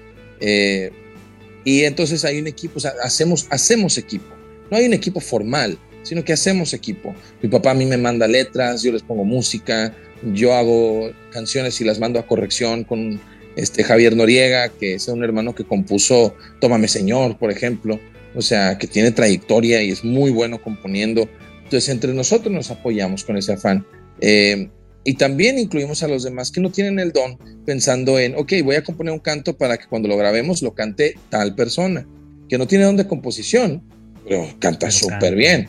Entonces, vamos a darle un canto en su rango, un estilo que le gusta, etc. Entonces, es, la clave para nosotros es la inclusión. En la composición es incluir. Hacerlo solo está bien, no tiene nada de malo, pero la experiencia de componer e incluir a los demás es, es donde realmente se enriquece más uno y el cuerpo de Cristo, la verdad. Qué chido, qué chido la neta. Oye, y yo tengo una duda. Mm, aprendí a componer precisamente más o menos por un, proceso similar por el que tú pasaste de necesidad, ¿no? De, bueno, nadie está haciendo lo que yo quiero que se haga, pues yo lo hago, ¿no? Este, yo no concibo, me cuesta mucho trabajo pensar en escribir algo y donarlo. ¿no? O sea, yo, tengo muy poquitas canciones porque realmente lo que escribo es muy personal y muy vivencial, entonces no me identifico todavía, no lo descarto, me llama la atención, pero no lo he hecho. El componer para alguien más, para que otro lo, escriba o de lo que otro vivió. Yo sé que parte de la chamba de GCD es eso, es componer discos de encargo. ¿Cómo le haces? ¿Te cuesta trabajo? ¿Te costó trabajo? ¿Te salió nato? Cómo se siente escribir una canción sobre algo que no has vivido o que no vas a cantar tú. Me costó, no, no fue fácil, me costó en muchos sentidos, me costó, me costó en el sentido artístico, o sea, me costó aprender a hacerlo, o sea, ¿qué sé yo de lo que vivió este eh, Monseñor José Anastasio Díaz Flores? Pues vete a saber, o sea... Pues, ¿Cómo se pues, sintió? Pues quién sabe. Pues, ¿qué, qué, qué, voy a hacer? Pero compón, o sea, ponlo, plásmalo léelo, apréndelo. Y ahí la clave es el amor. O sea, el que ama puede ser todas las vocaciones, diría Santa Teresita. Entonces, si conozco la obra de lo que Monseñor José Anastasio Díaz López hizo, puedo amarla. Y si la amo, puedo componer de algo. Entonces, sí fue un proceso largo en donde yo pensaba que rendir un buen canto ya era suficiente, pero no. Había cantos que me rebotaban porque me decían, este canto no tiene amor. Mm, este canto tiene, tiene, muy buen coro y todo, pero no tiene amor porque no sirve para lo que lo necesitamos. Y ahí es donde yo me enojaba, ¿verdad? Entonces me costaba también en el lado humano, de no, pero es que suena mejor así. Sí, pero no importa que suene mejor, no sirve, no es para lo que necesitamos. Y ese modelo de pensamiento forjó mucho mi manera de componer ahorita. Para mí un canto, yo personalmente, o compongo un canto que sirve o mejor no hago nada. Así soy yo, yo personalmente. Y me gusta que las cosas tengan utilidad. Me gusta que los cantos que compongo tengan utilidad. Entonces, eh, mi utilidad o mi versión de utilidad es precisamente renunciar a ello.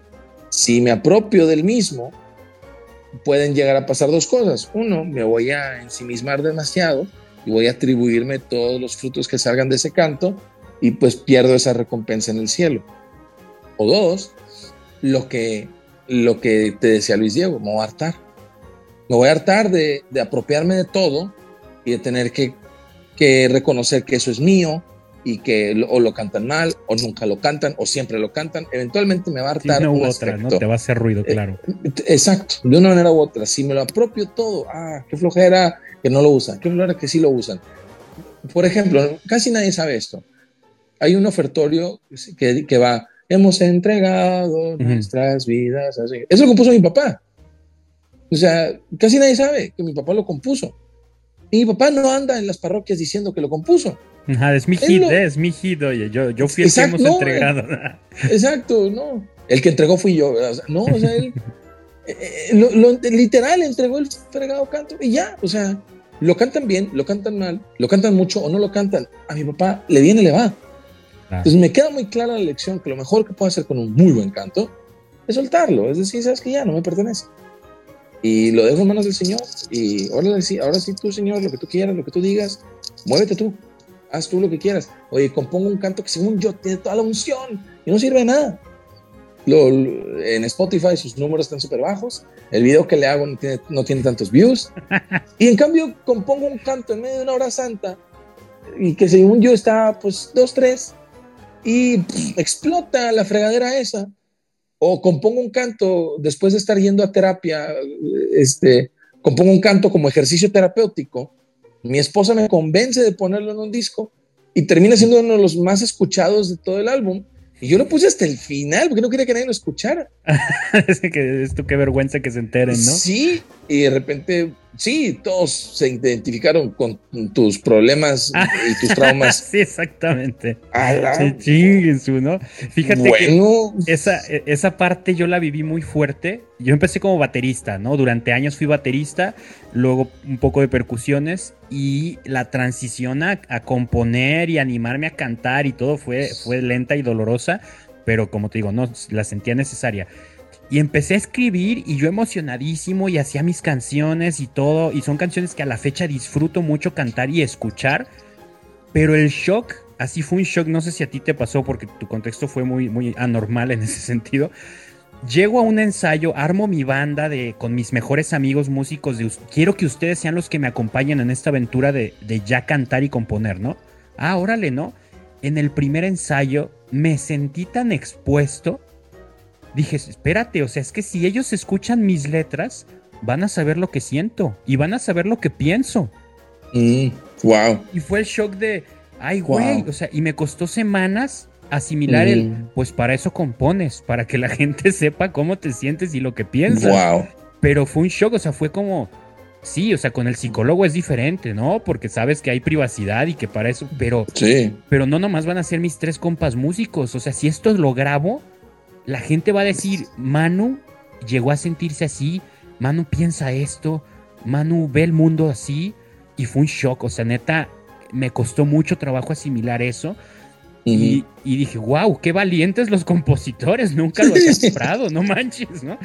o, qué valientes o qué necesitados de atención, porque el, otro lado del espectro soy yo, que yo llego, hey, esto es lo que yo veo y pienso del mundo, por favor, escúchenme, me explico, o sea, qué, qué hermoso contraste, o sea, qué bellísimo saber que existe un, un, una paleta de colores tan distinta a la experiencia artística de componer, que, que yo creo que es un, uno de los frutos más grandes que puedes ofrecerle al Señor. Depende, y sin importar eh, si es bueno, si es malo, si te tardaste, si no te tardaste, si, eh, si se lo ofreciste al Señor, ya con eso. Y, obviamente más si lo rendiste a tus hermanos para que mejorara y para que te ayudaran. Pero el saber que existen tantos colores de experiencias, o sea, conozco gente que le toma meses componer un canto y esa es su experiencia y esa es su manera, su método, su forma. No puedo oponerme, sino que me enriquece. Oye, wow, qué hermoso que le dedican tanto tiempo. Yo le dedico una hora y se me hizo mucho. Y para mí, me explico, o sea, para mí es como que ya tiene que estar.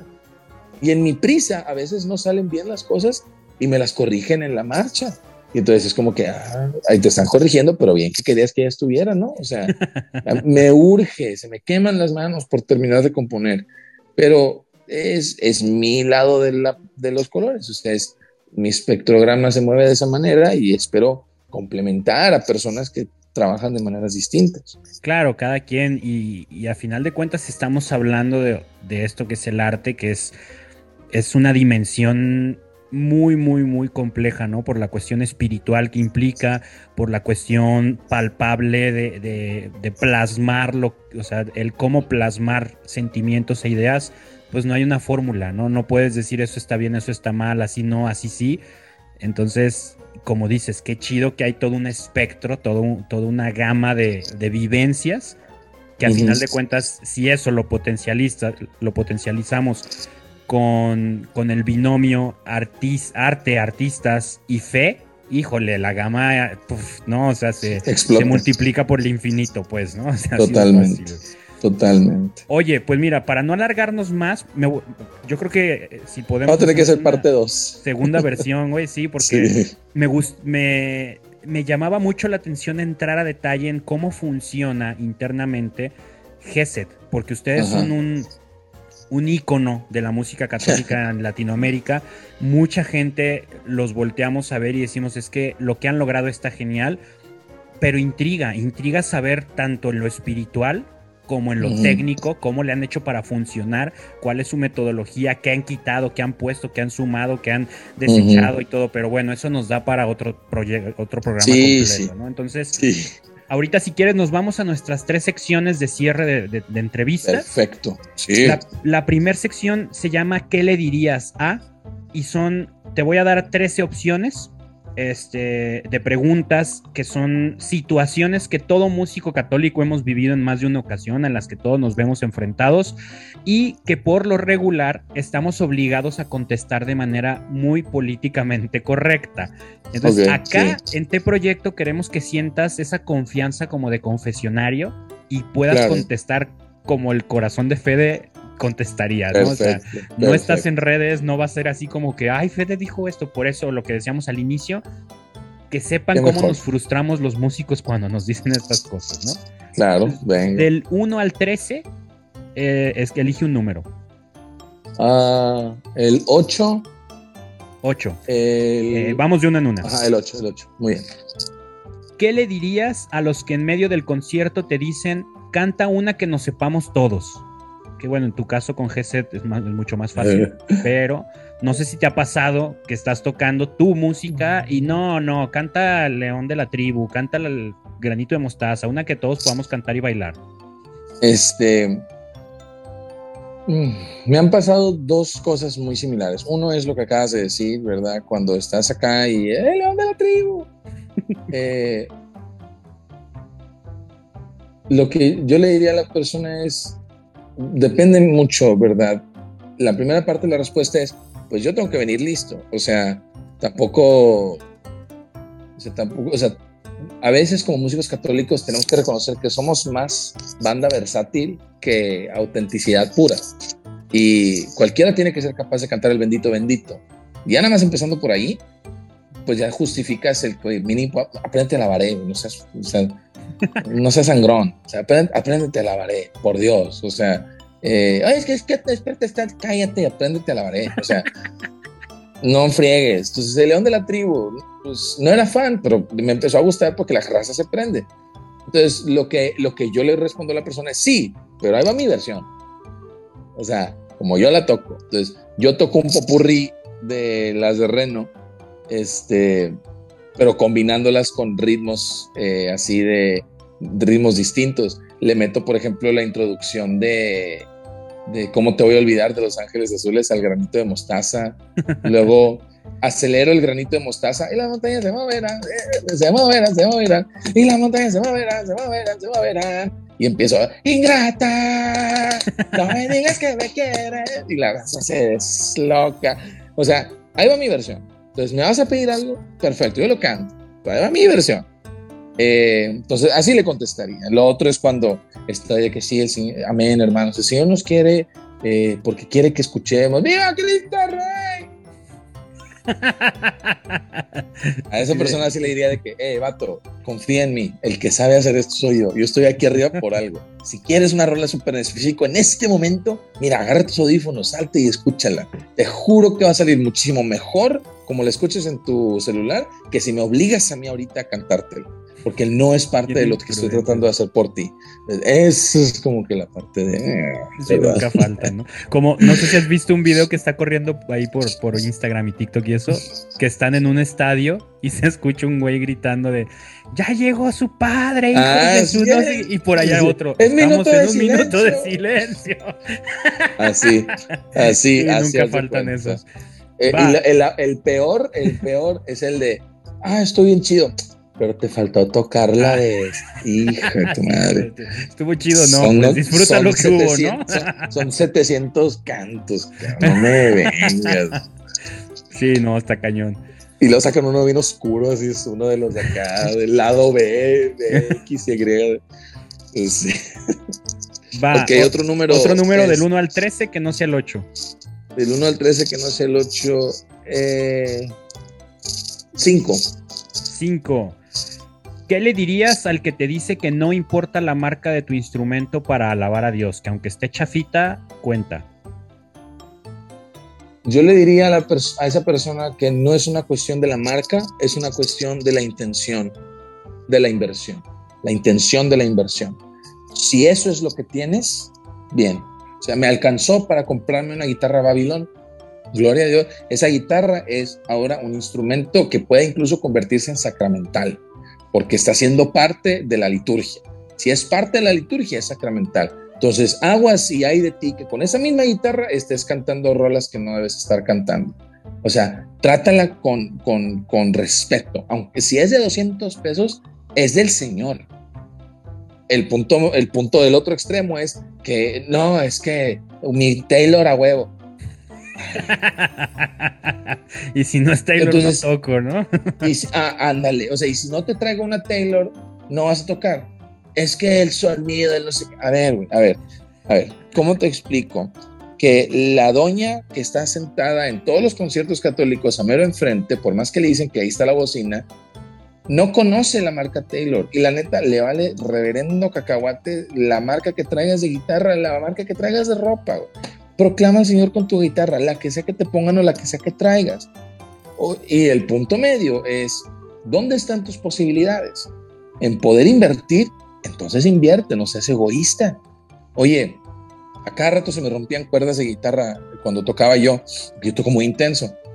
Pues me tuve que meter a investigar y me tuve que hacer una chamba de cuáles, cuáles cuerdas son más aguantadoras. Las Elixir. Oye, las Elixir aguantan vara, pues están más caras, sí, pero aguantan vara y dejas de distraerte por andar cambiando cuerdas. ¿Puedo pagarlas? Sí, pues págalas, güey, ya. Ya, ya, o sea, hazlo. Que sea una cuestión de, de, buscar dentro de tus posibilidades dar el mejor resultado, ¿no? La intención de la inversión. Tampoco vas a... O sea, ¿cuál es tu intención con invertir? No, no, pues cómprate la Babylon, güey. Yo, trabajo acá y gano un dineral y eh, no me muevan mi carrito, ¿verdad? No me muevan mi moto de los fines de semana, no me muevan este, mi tele, pero ah, sí, pues compra. Ah, le reconozco mucho al Ministerio de Música de la Renovación en, en Tijuana, que este Jorge, el, eh, el, director musical, junto con Josué King, el, el MIDI King, invierten. Josué, este, Jorge, gracias, le da muy bien en su trabajo secular. Y tú llegas, o sea, si te ellos te llegan a sonorizar tu evento, cállate, no lleves nada, no lleves nada. te ponen, o sea, llegué yo y, y son aparte unos buenazos, o sea, son súper amables, súper abiertos la batería de W, fregoncísima, el Kemper, la guitarra Fender Deluxe Custom de, del 2017, versión única, una de mil, o sea, el bajo, fregón, le meten lana, porque eso es lo que él puede invertir. Yo puedo comprarme mi Fender mexicana y modificarla y hacerla mía, puedo, lo hago, el señor se lo merece, lo que el señor se merece. Qué chido. Sí, sí, sí, está súper bien eso, ¿no? Que no sea ni para presumir ni para ni para agarrarte el codo, ¿no? O sea, donde puedas y sin dejar sin dejar sin comer a tu familia, pero tampoco Exactamente. Tampoco sin, sin invertirle ni un peso porque al, cabo que Dios no se fija en eso, ¿no? Pues no. Exacto. Venga, última de qué le dirías? Del 1 al 13, que no sea la 8 y la 5. Pues la 13. La 13. ¿Qué le dirías a la persona que te contrató para una misa y cuando llegas a instalar te dice, perdón, es que ya habíamos quedado con otro coro y se me olvidó avisarte? Le digo, ah, gracias, voy a vivir la misa. con permiso, y ahí me quedo a Sí, o sea, sí, sí es como, ya ahorita, si me hubieras hecho esa pregunta hace cinco años, no, pues si te hubiera dicho que lamentaba la, la Teresa de Calcuta, pero, eh, pero ahorita ya más adentrado en madurez, es como, no me sirve de nada enojarme con la gente que comete errores. ¿eh? Exacto, exacto. Porque bien yo doy pie a que mucha gente se enoje conmigo y la gente es muy paciente conmigo. Entonces, no me sirve de nada, no gano nada, perdería mucho, daría un antitestimonio brutal si, si vengo preparado a cantar lo que yo quiero y no simplemente estar dispuesto a callarme también y decir, wow, el Señor me trajo hasta acá y ya había instalado el sonido y todo, le diría, oye, ¿quién usa mi sonido? ¿Para qué no batallen? Ya, pues canten ustedes. Sí, yo vivo la misa y yo feliz de no cantar la misa. ¿eh? Yo feliz. sí, aparte, ¿no? No, cállate, la, la disfruto, la vivo, comulgo en paz. O sea, o sea, todo el, no quiero ser muy extendido, pero todo el pinky pleito de que la mano, que la lengua, que la chinga. Güey, yo soy músico, yo tengo que comulgar cantando media Corriendo, ¿no? Sí, corriendo, ya que se acabó la pásate al Señor, ni lo gozas, trágatelo y sigue cantando porque me fueron al monte. y que no se salga nada, que no lo escupas. Y que no se te salga y chícate todo y la chica, o sea, cállense con su pinche argumento, la neta, o sea, ahí sí, ahí sí, yo sí soy más como de, miren, su discusión, neta, no vale nada, no gana nadie, no pierde nadie, no aporta nada, no perciben nada, Conozco de 10 personas, dos que hacen un argumento inteligente a favor de las dos posturas, pero véanos a nosotros aquí haciendo la fregadera de tener que comulgar, o sea, no me vengan. Entonces, sí, sí, es, es un chorote, pero prefiero vivir la misa, entonces no me molesta tanto. Sí, fíjate que eso también está, está muy, muy fuerte, el cómo muchas veces el músico, por, por escudarse en el servir, o sea, te olvidas de ser discípulo y te concentras en ser apóstol nomás, ¿no? O sea, como muchas veces es de, a ver, ¿hace cuánto que no voy a una hora santa a no cantar? Exacto. Y dices, güey, o sea, que pueden pasar cinco años y todas las horas santas es porque vas y cantas, ¿no? Entonces ya te cuestionas el, ¿y voy por amor o voy porque es chamba? ¿Voy, voy porque me contratan? ¿Voy porque quiero o voy porque rollo, no? Exacto. Y se puede prestar a, perder del foco, el norte de, vista. Y no se debe, debemos siempre tener eso ahí, ahí constante. Bien, pues bueno, terminamos esta sección. Vamos con la siguiente. Son preguntas, eh, eh, se llama el momento random. Tienes que contestarlas lo primero que se te venga a la mente. Son preguntas que pedimos en redes sociales. Eh, este, las preguntas más inesperadas, más, más sin sentido que se les ocurrieron, esas son las que elegimos. Evitamos las más serias, las más acá como profundas. Va a haber una que otra que sí por ahí va. Pero bueno, ¿estás listo? Venga. Venga, primer pregunta.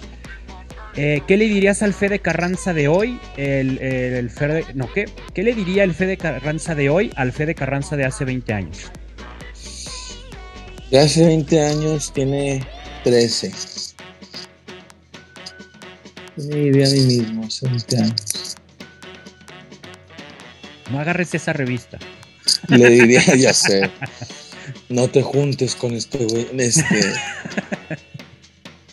le diría que su valor no está en las opiniones de los demás. Que él es valioso simplemente porque es. Que su locura, que su vida, que su pasión, que su sencillez, que su inocencia, son valiosas, que no tiene que medirse con la vara con la que se miden sus compañeros.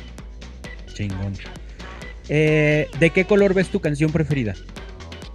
¿De qué color veo mi canción preferida? La veo de un azul celeste tenue. ¿Qué canción es? la que inmediatamente se me vino a la mente es un Dorma de Pavarotti, es de mis canciones favoritas. Eh, y esa canción es, es, bellísima, tiene todo un espectro de colores, pero el auge es como este azul de una de, o sea, cuando después del amanecer se pone el azul súper hermoso, así bien fuerte del cielo, así es de cuenta me, me lo imagino. Qué chingón. ¿Qué haces cuando se enfría tu fe? ¿Qué hago cuando se enfría mi fe? Me pongo a escuchar mucha música cristiana, católica. Vuelvo a las bases, vuelvo a lo que me inspiró al inicio me, pongo a escuchar Gilson, me pongo a escuchar John Michael Talbot, me pongo a escuchar a Martín, me pongo a escuchar a este, Michael Carr, Keith Green, DC Talk, Newsboys, Audio Adrenaline. Vuelvo a lo que, a lo que me hizo llorar las primeras veces, como San Agustín, ¿verdad? Que dice, y recordaba aquellos himnos que movían mi corazón y lo conmovían mis lágrimas. Hago eso, siempre mi fe, pues vuelvo a lo que me inspiraba. Eh, ¿Por qué no te llamó la atención? ¿Por qué no te convenció optar por hacer música secular? Me, me consideré poco capaz porque se me hacía, tal vez voy a sonar muy sangrón, pero se me hacía un desperdicio de mi talento. O sea, ¿qué fregados le voy a decir yo a las guerras del hombre después de la victoria de la ¿Qué, quieren que diga de, esas cosas? De los amores y desamores después de la misericordia de Cristo. O sea, nada me enamora más. No, me sale. No, a mí no me sale. O sea, he intentado, he intentado, pero no, no puedo. me, me ciclo porque se me hace tan efímero. Incluso le compongo cantos a mi esposa y se los canto a ella y nada más a ella y no los pienso grabar ni nada que son para ella y ella es mi compañera de toda la vida, es la única a la que le compondría algo así. Pero incluso el primer canto que le compuse a mi hija fue para su bautizo, este fin de semana pasado. Intenté componerle cantos de que es que eres tan bonita y esto lo otro, pero no me salía nada. Pero vino su bautizo y el padre me dijo, componle algo. ¡Pum! Tres patadas salió un canto para su bautizo. Entonces, eh, es eso, o sea, es lo que mejor hago, entonces ¿para qué me pongas otra cosa? pues sí. ¿Qué crees que piensa la gente de ti? Ah, eh, fíjate que si supiera responder esa pregunta, no creo que estaría tan torturada. este, es, esa es la gran incógnita de mi vida. O sea, quisiera poder tener una respuesta concreta. Eso es lo que siempre quiero saber. Ese es mi mayor temor, ese es a veces mi mayor motor, ese es, eso me motiva, eso me deprime. Eh, siempre quiero saber qué es lo que la gente piensa de mí. Tengo miedo de decepcionar a las personas. Quiero pensar, me gusta pensar que la gente ve en mí a un fiel discípulo del Señor que está continuando con la labor que empezó su papá, pero que también le ha dado su propio giro, le ha dado su propia, que ha marcado su identidad y que ha imprimido su, su esencia también en lo que está haciendo. Me gusta pensar que la gente me ve como alguien digno del nombre de Gesed y de representar lo que Gesed es hoy, hoy en día. Eh, y me gusta en cierto modo, y aunque suene contradictorio, pero me gusta pensar que la gente no piensa en mí cuando escucho un buen canto que yo compuse. Me gusta pensar que se quedan con el mensaje y que trasciende mi persona y que puedo pasar al olvido, pero lo que sucedió con ese canto, ¿no? Y me gusta pensar que la gente en secreto está planeando hacer un documental de mi vida cuando muera. Por ahí una vez te escuché, creo que en una entrevista que decías, facilítale tu biografía a tus... A, sí, a, la causa. a la causa. Sí, sí, facilita tu canonización. Mi campaña. Eh, ¿Cuál sería un talento que crees que no tienes y que te hubiera gustado tener? Me hubiera gustado tener visión financiera. Me, gustaría. de nosotros. Sí, sí, me hubiera gustado. Hay gente que la tiene, no tengo idea cómo le hacen. Hay gente que la tiene, yo no tengo la visión financiera, no se me da. La busco, la fomento, la disciplino, pero no es nata y sé, me consta que no lo tengo. Entonces la visión financiera, si me hubiera gustado tenerla más presente. Sí, no es súper necesaria, no manches. También. Eh, ¿Qué canción te hubiera gustado escribir tú? Wow, ¿qué canción me hubiera gustado escribir yo? Mm, tengo un cariño muy especial a la canción de Para ser santo. de Gesser y a mí me hubiera mucho a mí me hubiera gustado muchísimo haberla escrito yo, la verdad. está muy buena. Sí, la verdad sí está muy buena. Eh, si formaras un grupo nuevo, ¿cómo le llamarías? Formar un grupo nuevo. Este. Ah, e, esa también me la he hecho, me la he hecho varias veces. Y siempre en las conversaciones así random con los amigos se me ocurren nombres de bandas, pero así puras de guasa o de broma. Pero así, si hiciera un grupo nuevo, este, no sé, algo, eh, algo bíblico. Siempre he sido fan de un nombre bíblico o, una palabra en hebreo que significa algo así especial, no sé, como el nombre, o sea, eh, la palabra griega para sonido o la palabra hebrea para, sonido o algo así, algo que no sea tan evidente el significado al principio. Me gusta ser más como enigmático. Eh, y no sé, o sea, también como que estoy muy conforme con, el nombre de Gesset, se me hace un nombre muy bueno. Entonces, nunca, nunca, como nunca me tuve que preocupar por eso, siento que no desarrollé como la, la audacia de pensar, es que un nombre, el nombre de una banda es importante, entonces... Te ahorraste, eh, te ahorraste un conflicto grande. Me lo ahorraron bien cañón, yo, gracias a Dios. está bien, es un pleito, no, no, eso. Eh, ¿Quesadillas con queso o sin queso? Ah, con queso totalmente. Bien, totalmente. ¿Qué preferirías, perder el gusto o perder el oído? Preferiría perder el gusto o perder el oído. Lo primero que se me vino a la mente fue el ceviche de mi esposa. para bien o para mal. Para bien, o ah, sea, sí, o sea, sí, no, ya sé. Preferiría perder el oído. A la larga sé que me dolería más, pero haría más feliz mi vida si comiera más, si al comer la comida de mi esposa ella supiera que la sigo disfrutando y más si en esta situación hipotética tuve la opción de escoger. Qué claro, ¿no? ya, ese es un buen, buen punto. Eh, eh, es, escogiste ya no a tener gusto. Exacto, o sea, y en el gesto de decir, es que mil veces, porque eventualmente, pues, ¿qué, le, qué de nuevo le voy a encontrar a la música?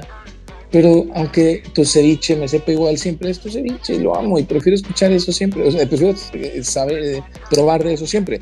Más bien es, es, el hecho de que la música siempre va a ser nueva, es donde digo, pues de qué me sirve tener el oído para escuchar siempre algo nuevo, eh, pues nunca voy a acabar. En cambio, lo constante del ceviche de mi mujer no se va a terminar, entonces con eso soy feliz.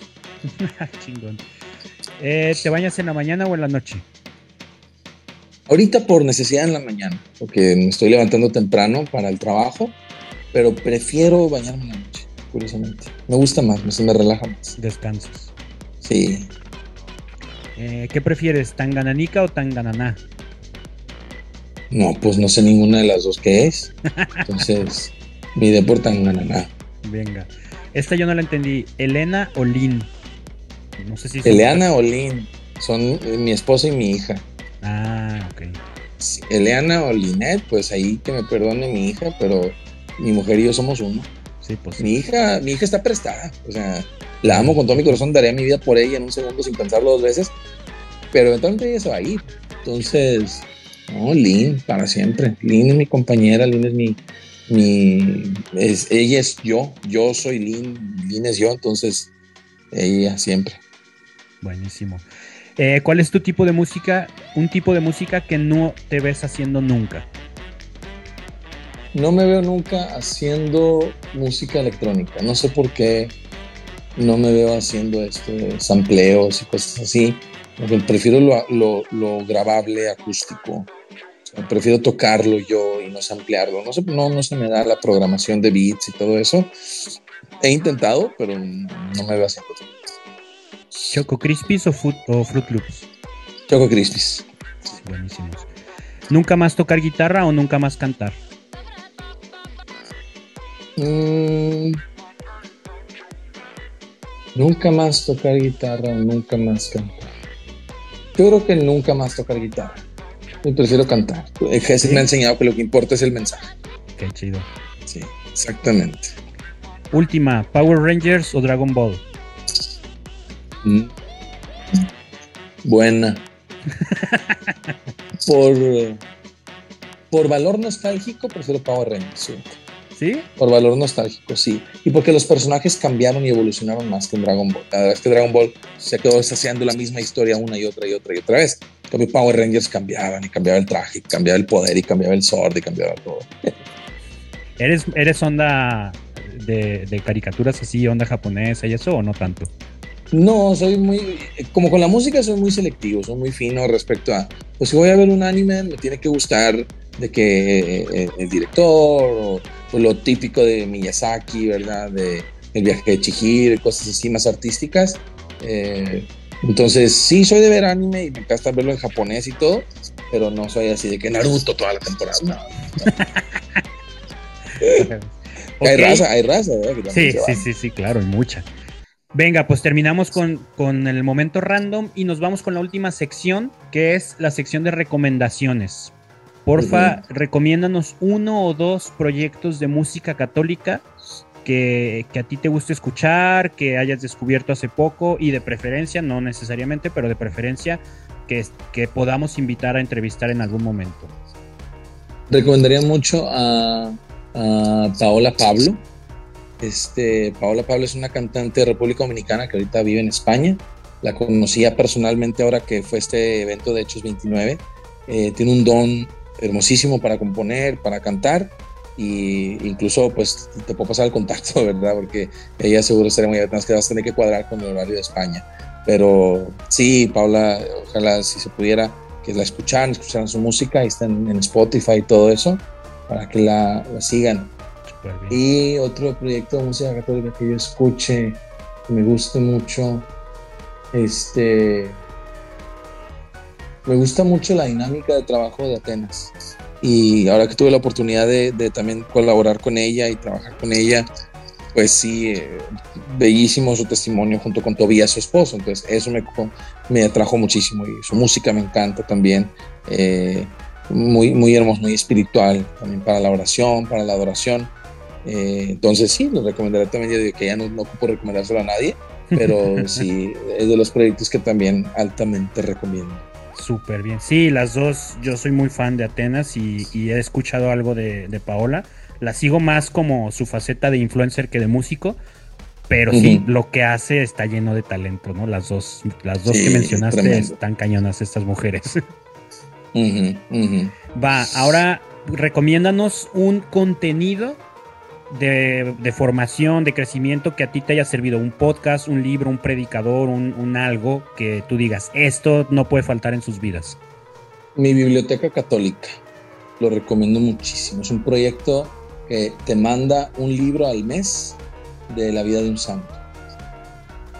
Excelente, lo mejor, o sea, es una, una, de las mejores inversiones que estamos haciendo mi esposa y yo. No es caro, son como 470 pesos con envío incluido. Eh, y mensualmente te llega un libro con diseños bellísimos, son unos diseños. Hace poquito sacaron el de Santo Tomás, ¿no? De, de Chesterton. Sí, de Chesterton. está hermosa la edición, sí, sí. No, no, y el, libro está brutal, es el que justo es el que estoy leyendo ahorita. Y aparte de que te sirve, es algo que en el futuro tus hijos o tu familia van a ver y van a decir, ¿qué es esto? Y lo van a agarrar y van a conocer a Santa Teresita, o a San Benito, o a Santo Tomás. Entonces, eh, es una inversión a tener una biblioteca católica en tu casa, por lo que lo recomiendo mucho. O sea, alrededor de 500 pesos, poco menos, ya el libro y el, y el envío. El envío y el, aparte siempre te mandan eh, separadores, el novenario, alguna estampita, algún libretito chiquito de un acompañamiento. Siempre te mandan algo extra muy, muy detallista. Este, y unos diseños, uy, no, que la verdad es que los, eh, lo que vale es muchísimo más de lo que está cobrando, la verdad. Entonces, ese es el que ¿eh? recomiendo. Mi biblioteca católica. Buenísimo. Es la segunda vez que alguien nos lo recomienda, fíjate. Este, mm. Yo soy fan de leer, soy fan, fan, fan y no me he animado, pero sí, sí me llama la atención, sí me brillan los ojitos. Ya dos ya es, ya es. Ya, ya, huele ya, hay ruido. Huele divino. Exacto. Y por último, un consejo técnico que le quieras compartir a nuestros, nuestra audiencia, nuestros podescuchas músicos católicos. ¿Qué les, les recomiendo? Les recomiendo que, que busquen algún, eh,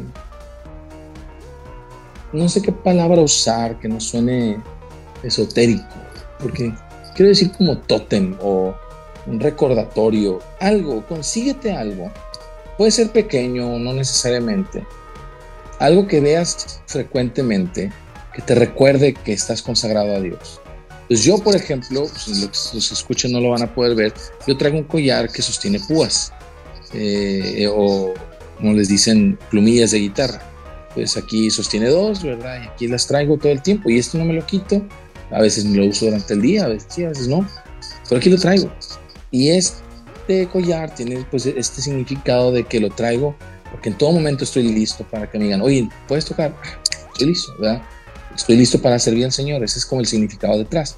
Entonces, este consejo eh, no suena técnico, suena como espiritual, pero es técnico porque tienes que conseguir un objeto, un algo, traer un cable, traer un capo, bajar una aplicación de afinador de guitarra, algo tan sencillo, pero es, es algo tangible, algo concreto que te recuerde que estás consagrado al Señor como músico, ¿verdad? Y nunca está de más que aparte traes una herramienta que te va a ayudar en tu servicio.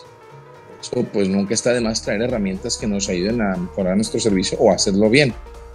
Entonces, oye, yo siempre traigo un adaptador de una plug. Ah, está, o sea, y lo traigo de llavero.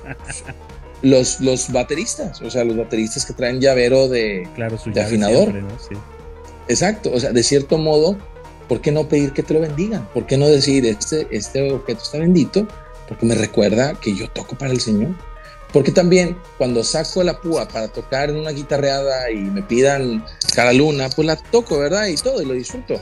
Pero lo estoy tocando y me estoy recordando a mí mismo, sí, chido, canta, disfruta, diviértete. Pero recuerda que esto no es lo mero mero, ¿verdad? Claro.